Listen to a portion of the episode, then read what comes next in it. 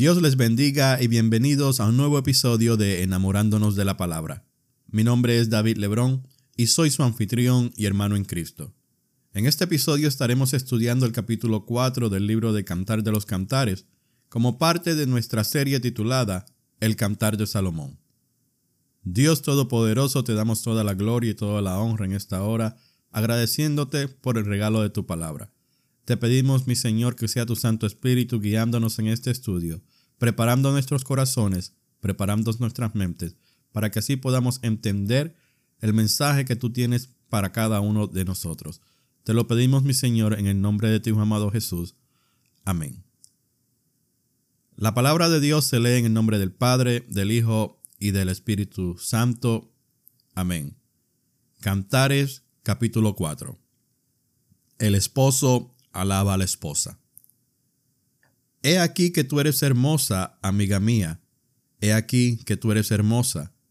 Tus ojos entre tus quejedas como de paloma, tus cabellos como manada de cabras que se recuestan en las laderas de Galaad, tus dientes como manadas de ovejas trasquiladas, que suben del lavadero, todas con crías gemelas y ninguna entre ellas estéril, tus labios como hilo de grana, y tu habla hermosa, tus mejillas como cachos de granada detrás de tu velo, tu cuello como la torre de David edificada para armería. Mil escudos están colgados en ella, todos escudos de valientes. Tus dos pechos como gemelos de gacela, que se apacientan entre lirios. Hasta que apunte el día y huyan las sombras, miré al monte de la mirra y al collado del incienso. Toda tú eres hermosa, amiga mía y en ti no hay mancha. Ven conmigo desde el Líbano, oh esposa mía, ven conmigo desde el Líbano. Mira desde la cumbre de Amana, desde la cumbre de Senir y de Hermón, desde las guaridas de los leones, desde los montes de los leopardos. Prendiste mi corazón, hermana, esposa mía. Has apresado mi corazón con uno de tus ojos, con una gargantilla de tu cuello. Cuán hermosos son tus amores, hermana, esposa mía. Cuánto mejores que el vino tus amores, y el olor de tus ungüentos que todas las especias aromáticas. Como panal de miel destilan tus labios, oh esposa. Miel y leche hay debajo de tu lengua, y el olor de tus vestidos como el olor del Líbano.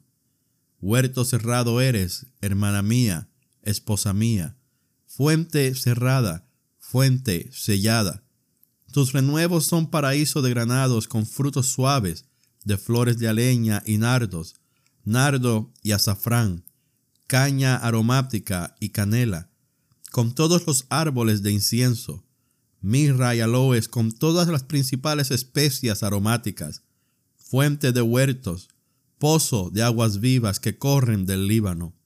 Levántate, Aquilón, y ven, austro, soplad en mi huerto, despréndanse sus aromas, venga mi amado a su huerto y coma de su dulce fruta. En el episodio anterior estudiamos el capítulo 3 en su totalidad. En él vimos la procesión de bodas. Vimos cómo el rey llegaba en su palanquín con 60 hombres preparados para la guerra. Vimos cómo la gente se preguntaba quién era esa que venía de camino por el desierto. Y vimos tres respuestas que nos describían todo lo que estaba frente a ellos. En esta imagen vimos como la doncella, que nos representa a nosotros los creyentes, ha venido progresando y se ha ido desprendiendo del yo para así poder ser más del rey. El rey ha venido obrando en la doncella. La doncella había estado en una relación superficial con el rey, pero ahora que ella se da cuenta que necesita estar en una relación mucho más íntima con él, ella se ha venido desarrollando en alguien deseable para él. Y esto lo veremos ahora en el capítulo 4. Lo primero que debemos notar es que casi todas las palabras del capítulo son habladas por el rey. En los primeros capítulos vimos que la doncella hablaba mucho más, pero ahora, a medida que va creciendo espiritualmente, ya no habla tanto, sino que permite que sea el Señor quien hable. Y en esta sección vemos cómo el rey alaba a su amada. Esta alabanza está expresada en siete características que son características de aquellos que están en Cristo. Son características de la hermosura de la doncella, la cual atrae la doncella al rey, porque esta hermosura es producto del mismo amor y gracia que él le ha proveído. Lo primero que tenemos es sus ojos. Son la característica más prominente de los que progresan en su madurez espiritual. Esto es la habilidad de percibir las cosas del Espíritu. Las palomas ven en una sola dirección y por eso el Espíritu Santo es comparado a una paloma. Él tiene la perfección de visión espiritual y mantiene al Señor siempre a nuestra vista. El peligro para los que tienen esta capacidad es que no cubren sus percepciones espirituales y tienen a ser incomprendidos por el mundo.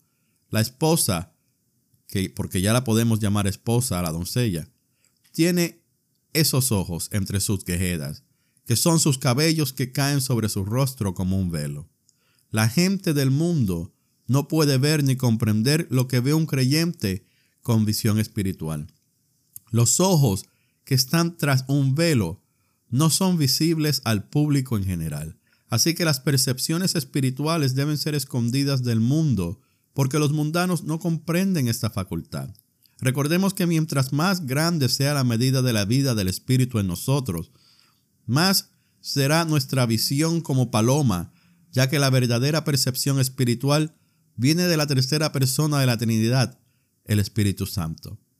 Luego tenemos su pelo, su cabello. El pelo indica consagración y obediencia especial. Esta consagración se convierte en una fuerza que se manifiesta exteriormente. El grado y pureza de nuestra consagración determina el grado y medida de nuestra influencia delante de los hombres. En las escrituras, el pelo es símbolo de una cubierta. El cabello de una mujer tiene el mismo significado que el cabello largo del Nazareno. Esto nos habla de sumisión.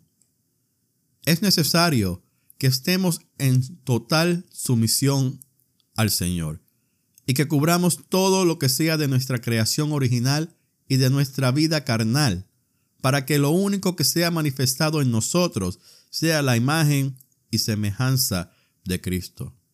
Aquí se mencionan unas cabras y las cabras son generalmente blancas y cuando las escrituras se hace referencia a ellas es generalmente como ofrenda por el pecado. El versículo menciona a Galaad, porque en el monte Galaad la hierba era abundante. ¿Cómo lo sabemos? Lo sabemos porque Jeremías 50, 19 nos dice que en el monte Galaad se saciará su alma. Y Miqueas 7:14 nos dice que el pueblo puede ser apacentado en Galaad. Así que este versículo se refiere a la esposa como bien mantenida y lista para cumplir sacrificios como la oveja lo estaba para ser sacrificada en cualquier momento. El tercer, la tercera característica que tenemos son sus dientes, que los tenemos en el versículo 2. Los dientes son los instrumentos con los cuales masticamos el alimento. Sin embargo, aquí no hay una referencia de alimento, solo se nos dice que tenemos la habilidad para comer el alimento. El Señor ha establecido claramente en su palabra que Él ha provisto suficiente alimento para nuestro bienestar espiritual. Y Él tiene la capacidad y habilidad de transformarnos en creyentes maduros, como lo está haciendo con la esposa que nos representa. Aquí se nos habla de ovejas y las ovejas tienen la capacidad de distinguir lo que les hace bien y lo que les hace mal. Y dentro del creyente hay algo que es de Cristo, algo que poseemos que es de Él y que, que se deriva de Él, que Él nos los presenta y Él nos los da. Y estas cosas son las que nosotros podemos identificar como cosas buenas. En el Antiguo Testamento se les prohibió a los sacerdotes vestirse con ropa de lana cuando entraban al lugar santo. El lino fino blanco tipifica la justicia de Cristo impartida por el Espíritu Santo a medida que nuestra vida natural es quitada por la cruz. El hecho de que sus dientes eran como una manada de ovejas trasquiladas implica que su fuerza no era una cosa natural. Las ovejas recién trasquiladas y lavadas son blancas y ordenadas. Esto muestra el deseo de esta esposa de ser completamente limpia de todo lo que es inconveniente para andar en sus caminos ordenadamente. La cuarta característica son sus labios, los cuales están en el versículo 3. Y estos significan expresión. Los labios son el vehículo para expresar lo que se ha recibido del Señor. El Señor no solo se preocupa de nuestras percepciones espirituales, nuestra dedicación y nuestro alimento, sino también de nuestra expresión. Un hilo de grana tiene dos aspectos. El primer aspecto indica redención, como cuando Raab ató el hilo de grana en su ventana. El otro aspecto es el de autoridad, como vemos en Mateo capítulo 27, versículos 28 y 29. De esta manera, vemos que en la expresión verbal de la esposa ha sido limpiada y que sus labios están bajo la autoridad del rey. Podemos notar que las palabras que salen de los labios de los mundanos son muy diferentes a las palabras que salen de los labios de los santos. El mundano dice, por nuestra lengua prevaleceremos. ¿Quién es Señor de nosotros? Pero nuestros labios tienen que pasar por el proceso de redención y sumisión a la autoridad de Cristo, que es nuestro Rey. Y no podemos hablar sin control sino que debemos expresar la pureza y virtud de la vida en Cristo. El quinto, la quinta característica son sus mejillas. Como dijimos anteriormente en uno de los capítulos anteriores, las mejillas son las que nos despliegan la belleza y son la parte de nuestro rostro que más claramente revelan emociones de gozo, ira, tristeza o alegría. La referencia a cachos de granada detrás de tu velo, nos está hablando de plenitud de vida, que es lo que la granada representa en la Biblia, debido a que tiene muchas semillas, cada una jugosa, dulce y roja. Pero esta belleza y fruto están velados al mundo, porque están detrás del velo de sus cabellos. Así que estas cualidades solo pueden ser disfrutadas por el Señor. El único lugar donde el creyente está realmente en exhibición es detrás del velo, tras las puertas, y en la presencia del Señor. La sexta característica se encuentra en el versículo 4 y es el cuello. El cuello representa la voluntad del hombre, lo cual el hombre hace en su propia voluntad y las escrituras le llama dureza de cerviz. El texto nos dice que su cuello es como una torre, lo cual nos dice que la novia escogida no está encorvada y que será difícil de enderezar. No, ella no está en cadenas y atada por Satanás, quien la tiene mirando hacia abajo, hacia el suelo. No, ella ha sido liberada y enderezada como una torre. Pero esta no era cualquier torre, era una torre de David. Así que no es solo una torre, es una fortaleza que fue construida por David. Esta torre fue la defensa de David en tiempos de guerra. La voluntad de esta amada ha alcanzado un paso más y su completa obediencia la ha convertido en una fortaleza de defensa contra los ataques del enemigo. En esto, ella era como David, un hombre conforme al corazón de Dios, que hizo todo lo que Dios quería. Esta es la importancia de conocer la sumisión al Señor para tener una voluntad fija en Dios. La torre era la armería de David, en la cual se guardaba un arsenal de armas. En la vida del creyente maduro, el Señor ha grabado la voluntad, una fuerza interior que es para la protección del creyente. Somos hechos como la torre de David para que no cedamos nuevamente al enemigo. Debemos tener un propósito inquebrantable de hacer la voluntad de Dios. Y estas armas que están ahí almacenadas son para efectos defensivos. Los escudos son utilizados para protección de un ataque sorpresa. El número mil de tales armas indica la suficiencia de la armería provista por el Señor para que tales creyentes estén bien protegidos. Y la séptima característica eh, son sus pechos, los cuales vemos en el versículo 5. El pecho es el asiento de las emociones. Así que esto puede interpretarse como dos partes o dos lados del pecho. La esencia vital de la emoción pura es nuestro amor y fe, con los cuales abrazamos al Señor. La fe y el amor juntos constituyen el único medio por el cual somos unidos al Señor. Luego se nos habla de gemelos de gacelas. La cría nueva de una gacela es tímida y se asusta fácilmente y es sumamente ágil. Los gemelos de gacela aquí son un emblema de los afectos espirituales y sagrados que mantenemos y guardamos para el Señor. Los cervatillos son gemelos idénticos en tamaño, implicando que la fe y el amor debieran crecer juntos. Ninguna persona encomiada al Señor puede ser grande en la fe y pequeña en el amor o viceversa. En el Nuevo Testamento, la fe y el amor son presentados como de igual importancia. Y eso lo vemos en Gálatas 5:6, que dice, porque en Cristo Jesús ni la circuncisión vale algo, ni la incircuncisión, sino la fe que obra por el amor. También lo vemos en Primera de Timoteo, capítulo 1, versículo 5 y versículo 14, que dicen, Pues el propósito de este mandamiento es el amor nacido de corazón limpio y de buena conciencia y de fe no fingida. Pero la gracia de nuestro Señor fue más abundante con la fe y el amor que es en Cristo Jesús. Y también vemos cómo el amor y la fe están juntos en Filemón versículo 5, que dice, porque oigo del amor y de la fe que tienes hacia el Señor Jesús y para con todos los santos. Así que estos gemelos de Gacela vienen siendo el amor y la fe. Estos cervatillos se apacientan entre los lirios, lo cual nos implica que la fe y el amor en la esposa se alimentaron y crecieron en un ambiente apropiado a la naturaleza que había recibido de Dios. Los lirios nos señalan a tal ambiente y expresan nutrición, santidad y las cosas que son de Dios para la producción de características espirituales.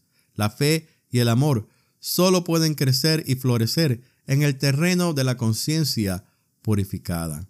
En los próximos versículos debemos notar la búsqueda profunda de la doncella. Los versículos 6 al 11 del capítulo 3 nos hablaron de, un, de su unión con el Señor. Los versículos que acabamos de presentar nos hablaron del resultado de esa unión y de la satisfacción que el Señor encontró en su amada. Como les mencioné al principio, antes vimos a la amada hablando mucho, participando mucho más, pero ahora está guardando silencio. El Señor está en control. Su experiencia con Él ha venido aumentando en capacidad y calibre espiritual. Por lo tanto, no se trata solo de que ella hable menos, sino que ella está escuchando más. Está más atenta. Es el creyente que no habla mucho, el que oye mejor. Entonces ahora dice, me iré al monte de la mirra y al collado del incienso. La doncella se da cuenta de su actual estado limitado de comprensión y las características espirituales que aún necesitan desarrollo y su futuro se deduce de las palabras que dice hasta que raye el alba y huyan las sombras. Estas palabras nos indican que ella tenía conciencia de que todavía no alcanzaba el clímax de su madurez espiritual y que ella espera con ansiedad ese día más perfecto y radiante. Sus palabras revelan que estaba bien despierta a su necesidad espiritual. La visión favorable que el Espíritu Santo tiene de ella y el discurso del Señor son para mostrarnos que en los ojos de Dios ella había alcanzado un punto alto y profundo. No había barrera entre ella y él, y por esto el Señor parece estar satisfecho con su estado actual y no encontraba falta en ella. Pero esto es solo un lado del cuadro. Cualquier persona de experiencia avanzada se daría cuenta que un creyente maduro y perfecto debiera estar libre de sombras de cualquier índole y debiera estar radiante con la luz matinal del Señor. Y esta doncella estaba consciente de que dentro de su vida todavía quedaban sombras y que el día perfecto aún no amanecía. mientras más moramos en la luz, más reconocemos la oscuridad. Mientras más perfectos somos, más conscientes somos de nuestras imperfecciones. Así que la doncella llegó a sentir que en cierta medida, tal como antes, ella estaba vagando en una especie de desierto. ¿Y qué podía hacer? Antes que pueda amanecer una luz tan perfecta y que las sombras huyeran, ella sintió que debía ir a las montañas de la mirra y el collado del incienso.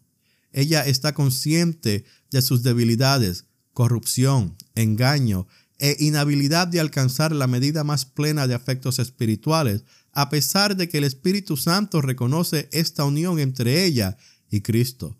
Así que ella dice, al sufrir mayores aflicciones y al profundizarme en la muerte de Cristo, yo tengo que acercarme más al rayar del alba del día perfecto, confiando plenamente y sometiéndome completamente. Yo puedo vivir por su vida y moverme paso a paso a un nivel más alto, así que debo renunciar totalmente a mi vida vieja y entregarme completamente al Señor para que Él no encuentre nada de la antigua creación en mí. El versículo 7 nos dice, Toda tú eres hermosa, amiga mía, y en ti no hay mancha. Antes de estas palabras, el rey había dicho, tú eres hermosa. Pero ahora él le dice, toda tú eres hermosa. Él está diciendo ahora que ella es totalmente hermosa, porque todos sus defectos habían sido quitados por los méritos de la cruz. En la actualidad no quedaba en ella sino la vida santa y celestial de su Señor, porque ella había recibido la bendición y estaba parada en el nuevo territorio de su vida como nueva criatura. Y le dice, y en ti no hay mancha. El Señor se está deleitando de esta doncella. La encuentra completamente transformada por la gracia y amor que ha recibido, y en ella no hay mancha, no hay falla alguna que le impida tener esa relación que Él desea tener con ella. Y el versículo 8 le dice, ven conmigo desde el Líbano, oh esposa mía, ven conmigo desde el Líbano, mira desde la cumbre de Amana, desde la cumbre de Senir y de Hermón, desde las guaridas de los leones, desde los montes de los leopardos. El rey ha venido demandando dos cosas de su amada. Primero, él quisiera que ella se levantara de su circunstancia y segundo, que le siguiera a él en su circunstancia. Vimos que ella se levantó, pero no aprendió a ir con él en sus circunstancias de saltar sobre los montes y brincar sobre los collados. Pero el Señor nunca cede a los propósitos que Él tiene para sus escogidos. Él espera hasta que nos desarrollemos y maduremos para responder a sus demandas. Pero Él nunca cambia su llamado a su propósito pleno. Así que, en este estado más desarrollado, Él volverá a llamarnos a su propósito como antes. Y le dice, ven conmigo. Hay una urgencia ahora, por eso lo repite dos veces. El Señor la está llamando ahora a una elevación celestial. El Líbano indica una posición nueva y elevada, donde los cedros son la característica sobresaliente. El llamado que viene a la doncella es para ascender a esa elevación celestial, que es precisamente un llamado al creyente a estar con Cristo en su exaltación y a mirar hacia abajo a los niveles terrenales. La posición del creyente debiera estar en la cima de la montaña. Hay muchos que han fracasado y caído en precipicios, pero su posición original en Cristo es de elevación celestial. En Él, el estado espiritual está siempre presente. Por eso vemos que hay ciertas experiencias en la cima de la montaña y que hay más de un monte en el cual nos podemos gozar. Por ejemplo, el monte Amana. Amana, la palabra Amana, significa confirmación o verdad. Y es una palabra que está relacionada con la palabra amén, que significa así sea. Está el monte Senir, el cual nos indica una armadura flexible y tiene referencia a toda la armadura dada por el Espíritu Santo. Esto enfoca nuestros pensamientos a una guerra y a la necesidad de estar totalmente equipados. El equipo se encuentra en las alturas espirituales, donde hay la percepción que su luz brilla sobre todo alumbrando los movimientos del enemigo que se encuentra en los niveles de abajo. Está el, monte Hermón, que nos habla de destrucción y sin duda de la victoria de Cristo en la cruz, de cómo Jesús se manifestó para destruir las obras del diablo. El creyente ve la victoria completa de Cristo solo por asociación con Él en su exaltación, sobre todo lo que pertenece a la esfera terrenal. Hay muchos lugares altos en este asunto de elevación espiritual. Estos lugares nos hablan de extensión, donde hay un lugar para la ampliación y desarrollo. Sin embargo, en Efesios capítulos 1 y 2, se nos hace ver que en las esferas celestiales es donde encontramos la presencia del enemigo, la cual es muy real y es donde él opera. Así que en estos lugares también encontramos las guaridas de los leones y los leopardos. Lo que nos confronta son las obras del enemigo sobre la tierra. Después de la experiencia posterior de entrar a la realidad de los lugares celestiales, se nos trae a donde el enemigo tiene su guarida para que no solamente observemos las obras del enemigo, sino que le confrontemos cara a cara. Cuando el Señor llamó a su amada a una posición de elevación espiritual, Él no le dijo que de aquí en adelante todo sería radiante y hermoso. Él le muestra que aunque esta vida de la cima del monte debía ser su esfera de movimiento ah, al enemigo, los poderes malignos estaban sumamente cerca. Debemos comprender lo que Efesios capítulos 1 y 2 nos explican, o de lo contrario nunca vamos a entender lo que el capítulo 6 de Efesios nos habla acerca de la guerra espiritual. El terreno celestial es el único lugar que ofrece un punto de vista correcto de las cosas, y muchas veces tratamos de resolver problemas o dificultades por medio de la percepción terrenal, lo cual puede traer confusión y frustración. Aún tratando con nuestros asuntos íntimos de la vida, debemos mirarlos desde el terreno espiritual.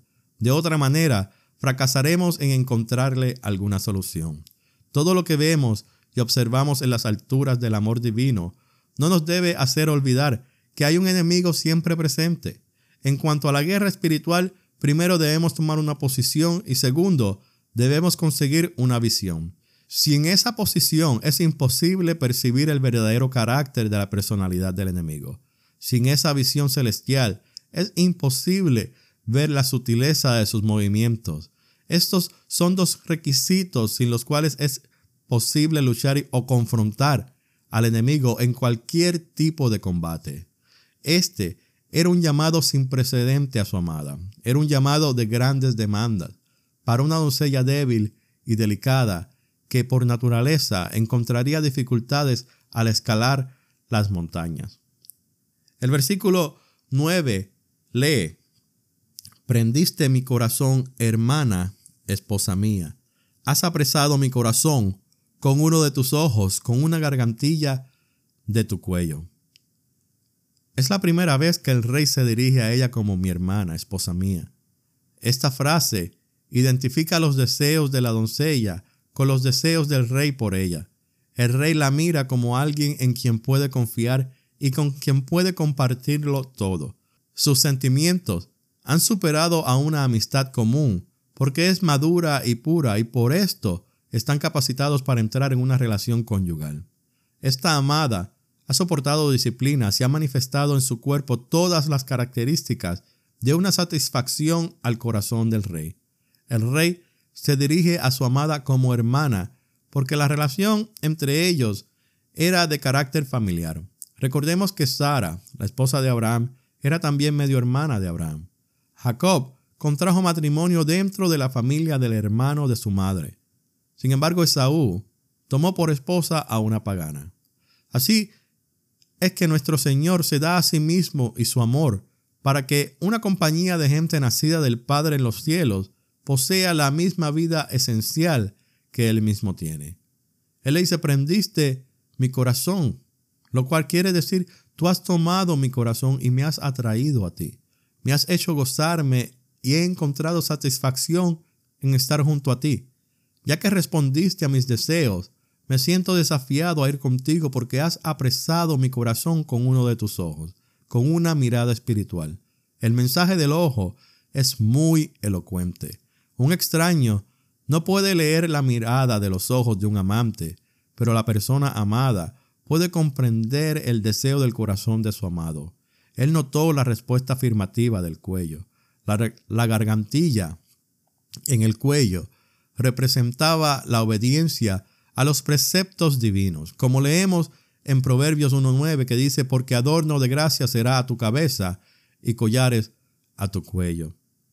El versículo 10 dice, cuán hermosos son tus amores, hermana, esposa mía, cuánto mejores que el vino tus amores y el olor de tus ungüentos que todas las especias aromáticas. El amor que encuentra su expresión aquí es la respuesta del sentimiento del hombre por Dios mediante el Señor Jesucristo y es realmente un sincero gracias a Dios por su amor. Cristo es el centro al cual se dirige toda respuesta al amor de Dios. Tal amor a Cristo lo puede ofrecer el creyente solo como resultado de disciplina constante. De esta manera, ese amor se perfecciona y madura con el correr del tiempo, hasta que el creyente encuentra que sus sentimientos ya no están puestos en las cosas mundanas, sino que están puestas en las cosas espirituales. En el capítulo 1, la doncella declaró que el amor del rey era mejor que el vino. Si comparamos las palabras que el rey habla ahora, podemos saber que la apreciación del creyente del amor de Cristo es mucho menos que su amor expresado por él. Poco comprendemos de cuán precioso realmente es el amor de Cristo. Nuestro Señor, de quien David era un tipo, es preeminente y la expresión de su amor excede en gran manera el nuestro por él. La doncella amada lleva ahora en su persona la fragancia de los ungüentos del rey. El rey había sido ungido con el Espíritu Santo y la doncella había recibido el mismo ungimiento por el Espíritu. Pero aquí se llama la atención a la fragancia de su dulce aroma, que enfatiza las abundantes características de ese ungimiento. La fragancia es algo invisible y no puede percibirse por otro sentido que sea el olfato. Si alguna vez usted ha tenido la experiencia en un creyente que pareciera exhalar una influencia espiritual sobre usted y que le es imposible explicar, usted ha sentido esa fragancia. Es el fruto de una vida obediente al Espíritu Santo. Y esa fragancia sobrepasa todas las virtudes que el mundo pueda exhibir. El olor de todos los aromas en el mundo y de todos los ungüentos de la vida natural no pueden igualar la fragante unción de esta doncella. Era este ungimiento que permitía que sus labios destilaran miel, como el panal, como se nos dice en el versículo 11, que dice, como panal de miel destilan tus labios, oh esposa, miel y leche hay debajo de tu lengua, y el olor de tus vestidos como el olor del Líbano. La miel requiere trabajo durante muchos meses para hacerse y acumularse. Ese es el requisito para aquel que quisiera ser instruido continuamente en la presencia del Señor. Es trabajo diligente y paciente acumulación. De la boca de la doncella no salían palabras ociosas, ni bromas o falsas palabras. Solo salían palabras que eran dulces y edificantes. Cuando ciertas personas hablan por simplemente hablar, su conversación es como un arroyo veloz de agua, aun cuando el tema sea algo espiritual.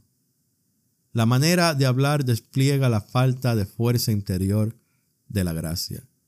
Así que aquí el énfasis no es solo en lo lento que destilaban sus labios, sino también en lo que estaba escondido y residía dentro de ella. La miel representa lo que fortalece la debilidad y la leche es para el crecimiento de lo tierno. Es tan abundante el almacenaje de ella que ella siempre está lista para distribuir a los necesitados. Muchos tienden a exhibir lo que tienen, pero el almacenaje de miel y leche de esta esposa madura está debajo de su lengua, y no manifiesto como hubiera sido si estuviera sobre sus labios. Los vestidos en las escrituras nos hablan de lo que tiene que ver con actitudes externas, tales como comportamiento, acciones, buenos modales y todo lo que tiene apariencia externa, así como la ropa es la cubierta del cuerpo, que es fácilmente visible a los demás. Su morada ahora era el lugar elevado del monte Líbano y su vestuario llevaba la fragancia de esa elevación espiritual representada por el Líbano. Es por eso que el versículo termina diciendo, y el olor de tus vestidos como el olor del Líbano. El versículo 12 dice, huerto cerrado eres, hermana mía, esposa mía, fuente cerrada, fuente sellada. El huerto fue el pensamiento original de Dios. Como se ve al principio de las escrituras, ya que después de la creación del universo y del hombre, Dios plantó un jardín. En este lenguaje figurativo vemos que la doncella ha alcanzado una posición espiritual donde ella era un deleite y satisfacción para el Señor. Ella no existía para sí misma, sino que era para el placer y satisfacción de su novio y amante. Ella no era un simple jardín, sino que era un jardín cerrado que incluía una fuente cerrada. Esto implica que ella era exclusivamente para el placer del novio. Toda la belleza de sus características espirituales y la hermosura celestial de su persona no eran para otro fuera de su único amante. Números 19:15 nos dice que toda vasija abierta cuya tapa no esté bien ajustada será inmunda. Si los creyentes de hoy fueran más cerrados y sus tapas un poco más ajustadas, la labor del Señor sería mucho más fácil. Y en estas palabras también tenemos implicado el pensamiento de mantenerse casta y pura. Un jardín cerrado es un terreno limpio y limpieza es sinónimo de ser consagrado para el uso exclusivo del Señor. Los versículos 13 y 14 entonces dicen, tus renuevos son paraíso de granados, con frutos suaves, de flores de aleña y nardos, nardo y azafrán, caña aromática y canela, con todos los árboles de incienso, mirra y aloes, con todas las principales especias aromáticas. Al llamar a su amada renuevos, se está indicando que ahora ella está llena de poder, el poder que vence la muerte y se eleva sobre ella en la vida de resurrección. Esta intensidad de vida se asemeja en la granada, cuyo significado es abundancia de fruto por sus muchas semillas. Esta doncella no solo estaba llena del poder de la vida de resurrección, sino que también llevaba los frutos de tal vida. Este paraíso de granadas era un huerto hermoso y lleno de la mejor fruta. Los árboles y las plantas mencionadas en estos versículos presentan un énfasis sobre la fragancia. Toda belleza y fragancia proviene de la madurez espiritual. Hacia el final del versículo 14 se hace mención de todos los árboles del incienso y todas las especias aromáticas principales. Esto muestra cómo un creyente puede llegar a ser totalmente agradable al Señor. Estos frutos de gracia no son de una sola variedad, sino de varias clases y variedades. Colosenses 1, versículos 9 al 11, nos recuerdan de estos frutos, cuando dicen, por lo cual también nosotros, desde el día que los oímos, no cesamos de orar por vosotros y de pedir que seáis llenos del conocimiento de su voluntad en toda sabiduría e inteligencia espiritual, para que andéis como es digno del Señor, agradándole en todo, llevando fruto en toda buena obra y creciendo en el conocimiento de Dios, fortalecidos con todo poder, conforme a la potencia de su gloria, para toda paciencia y longanimidad. Los frutos indican el fruto del Espíritu en la vida del creyente mientras que la fragancia de toda clase en la segunda sección indica la fragancia de bendiciones y gracias del Espíritu Santo. El versículo 15 dice fuente de huertos, pozo de aguas vivas que corren del Líbano. La fuente y el pozo con aguas vivas eran para regar el huerto y así promover el crecimiento de la flora. En Juan 4:11, mientras el Señor habla con, con la mujer samaritana, se nos dice que el pozo es hondo, lo cual nos indica una capacidad de mantener y almacenar la entrada de vertientes ocultas, mientras que la fuente fluye continuamente hacia afuera. Este huerto del rey tenía un pozo y una fuente que proveían energía a todas las plantas. En el jardín del Edén leemos de un río dividido en cuatro brazos y que de esta manera regaba todo el huerto. En la Nueva Jerusalén vemos un río de vida. El río de la vida describe la obra y función del Espíritu Santo en la vida de los santos. Si el Señor no hubiera ascendido al cielo, no hubiésemos recibido la vida en el poder del Espíritu Santo. Por eso Él dijo, pero yo os digo la verdad, os conviene que yo me vaya, porque si no me fuere, el consolador no vendría a vosotros, mas si me fuere, os lo enviaré. Juan 16:7. Todo el riego espiritual que fluyen a las vidas de los creyentes hoy día provienen del espíritu de vida de la presencia del Señor. El versículo 16 dice, Levántate, Aquilón, y ven austro. Soplad en mi huerto, despréndanse sus aromas, venga mi amado a su huerto y coma de su dulce fruta. Las porciones anteriores trataban de la belleza de la nueva creación, de la resolución plena y profunda de la doncella, de su posición elevada con Cristo en los lugares celestiales, y todo esto era la declaración del rey. Era el rey que nos hablaba de su satisfacción. Ahora vemos la respuesta de la novia. La esposa se da cuenta de que en su relación con el rey, ella era como un jardín en el cual había muchos frutos y bendiciones de gracia. Ahora, no importan las circunstancias, pueden ser favorables o no tan favorables, pero no importa, porque ella las usará para exhalar su fragancia y la hará flotar por el aire en todo tiempo.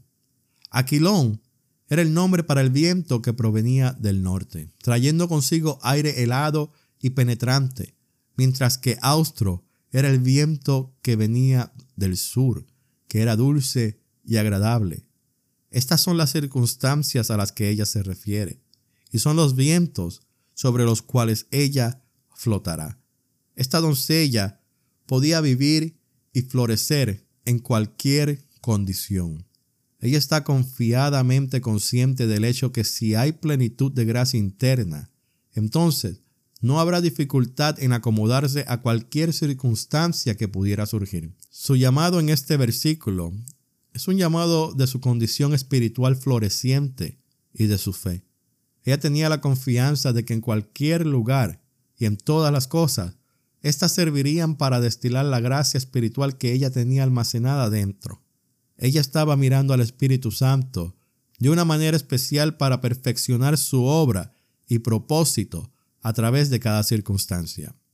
Ya que el Espíritu había plantado en ella tantas plantas aromáticas y que el Espíritu Santo usaría los vientos para esparcir la fragancia del Señor, ella debiera permitirle acceso dentro del jardín para que tomara y gozara de los frutos. Ella es su jardín.